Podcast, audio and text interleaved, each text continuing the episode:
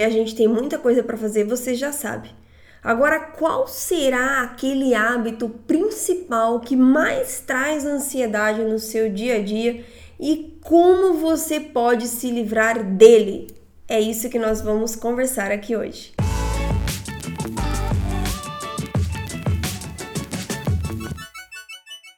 Olá, seja bem-vindo a mais um episódio do nosso podcast. Eu sou a Paula Talmelli e hoje eu quero conversar com você sobre o hábito que mais traz ansiedade no seu dia a dia e como você pode se livrar dele. Na verdade, né, gente, são vários hábitos que nós temos no dia a dia que trazem ansiedade. Quem conhece um pouco a minha história sabe que eu venci uma segunda crise de ansiedade mudando uma média aí de 21 hábitos, que esse inclusive é o tema do meu primeiro livro, Coragem para Desacelerar e foi num processo árduo de autoconhecimento, de parar para me observar, observar a minha rotina, que eu comecei a perceber quantas coisas, quantos pequenos hábitos, pequenas escolhas diárias estavam trazendo ansiedade no meu dia a dia. Então, acordar e já pegar o celular, deixar todas as notificações habilitadas, fazer tudo correndo, né? Fazer mais de uma coisa ao muito tempo. Hello, amigas multitarefas, podem esquecer essa história de mulher polvo. Começar uma atividade e não terminar e já partir para a próxima. Será que você se identificou com algum destes pequenos hábitos? Se você tem um desses hábitos, se você se identificou com um ou com todos, isso significa que por mais que você não tenha uma ansiedade patológica, né? Você não foi identificada é, com ansiedade, com um transtorno, enfim, você traz uma rotina ansiosa. Você, digamos assim, abre a porta para a ansiedade e convida ela para entrar todos os dias na sua vida. E eu posso te garantir que se você não parar, você um dia será freada. Só que o freio, quando vem, é assim, ó, pá! Né? É aquele impacto. É algo que você é obrigada a parar.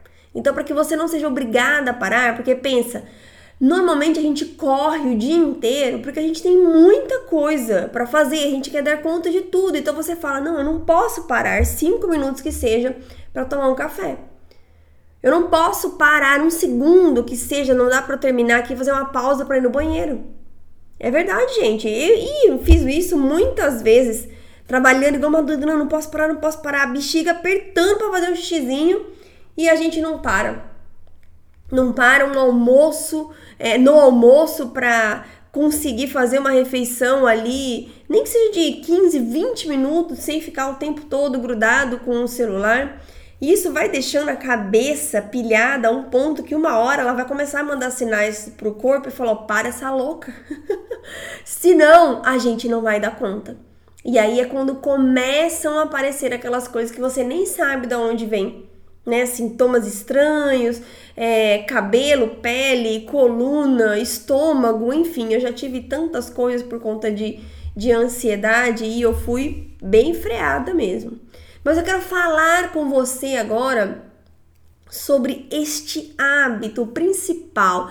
Esse hábito, posso chamar ele de mestre, mas aqui um mestre do mal, praticamente um hábito Darth Vader.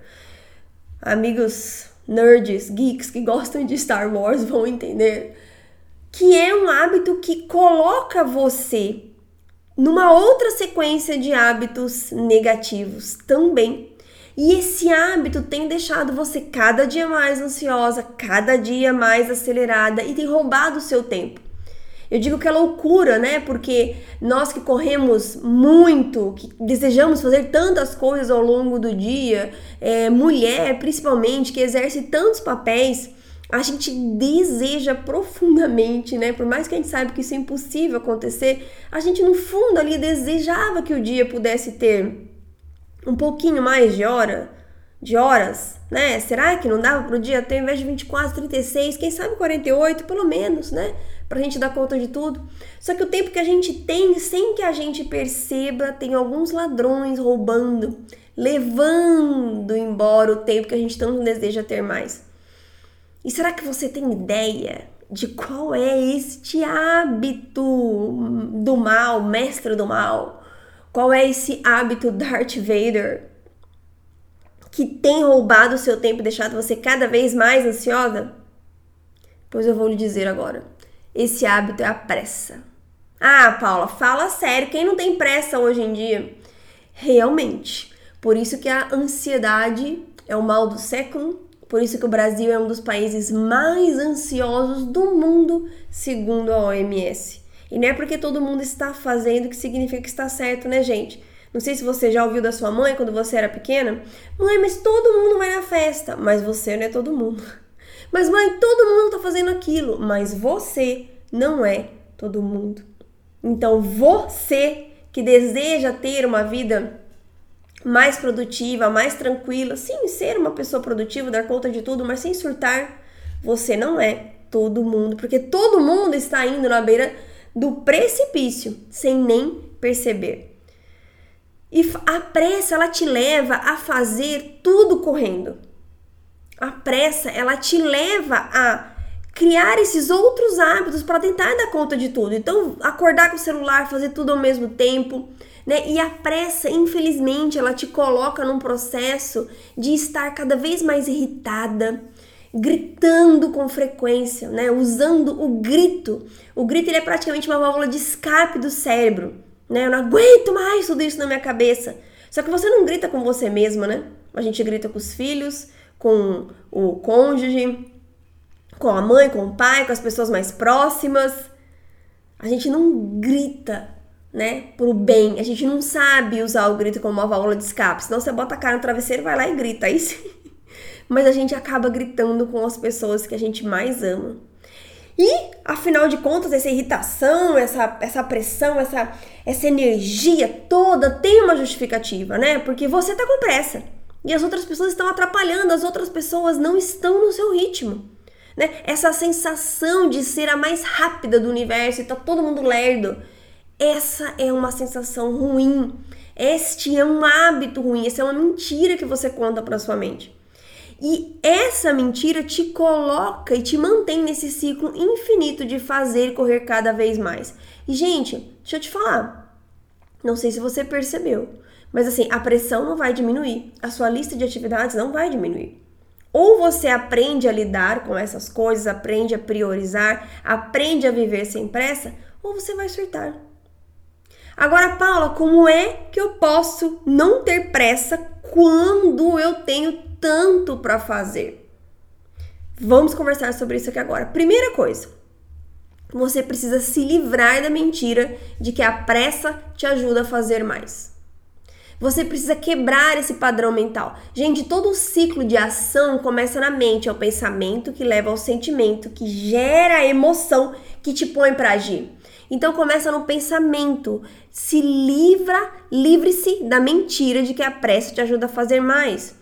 Eu quero escrever uma frase, a frase chave aqui desse episódio de hoje, e eu quero que você escreva essa frase. A pressa não faz você terminar tudo mais cedo, e sim mais cansada. A pressa não faz você terminar tudo mais cedo, e sim mais cansada. Sabe que no trânsito eu não tenho dificuldade com esse hábito, porque realmente aqui na cidade que eu moro, eu acho que as pessoas, gente, elas não têm noção para algumas coisas, mas enfim, estou trabalhando nisso. Agora eu quero contar para você uma experiência de como foi a primeira vez que eu me forcei a fazer uma atividade sem correr.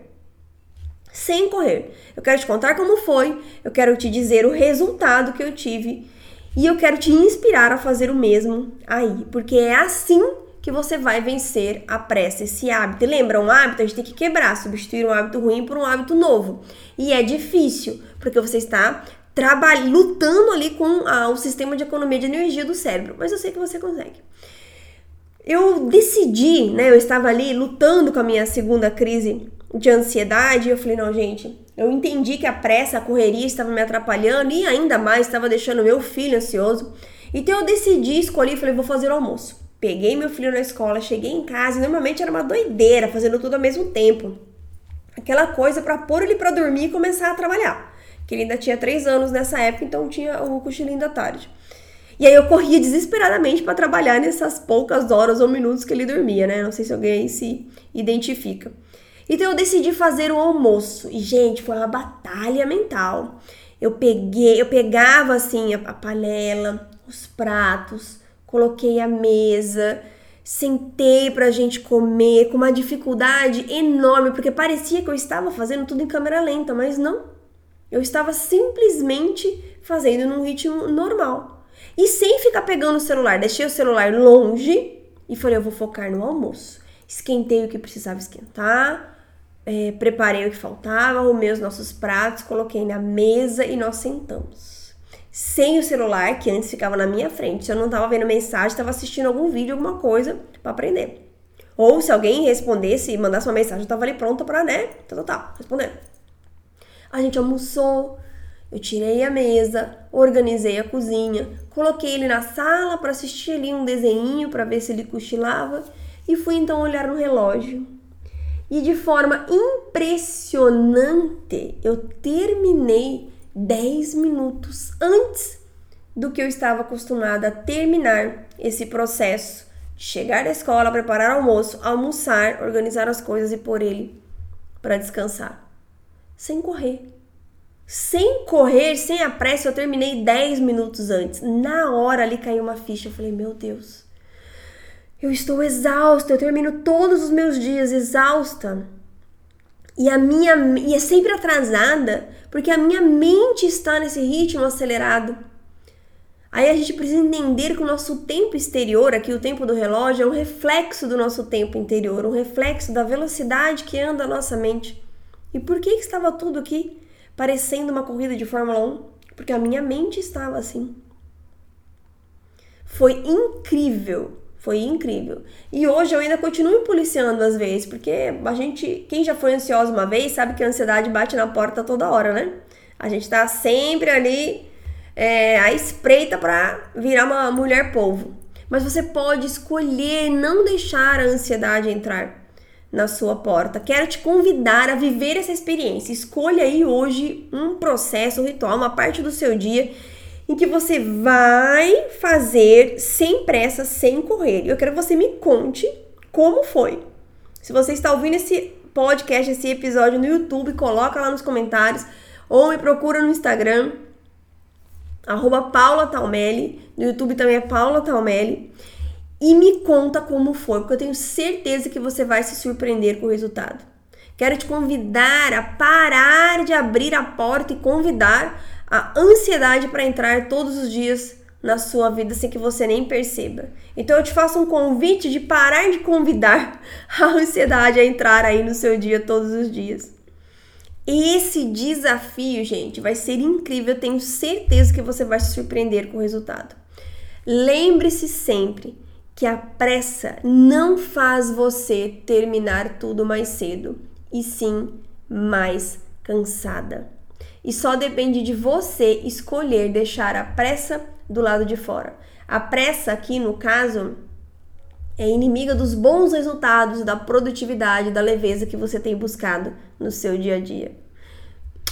Um beijo enorme no seu coração. Fico por aqui com esse episódio. Convido você a curtir, compartilhar este episódio para que mais pessoas se beneficiem deste conteúdo que pode ajudar tanta gente.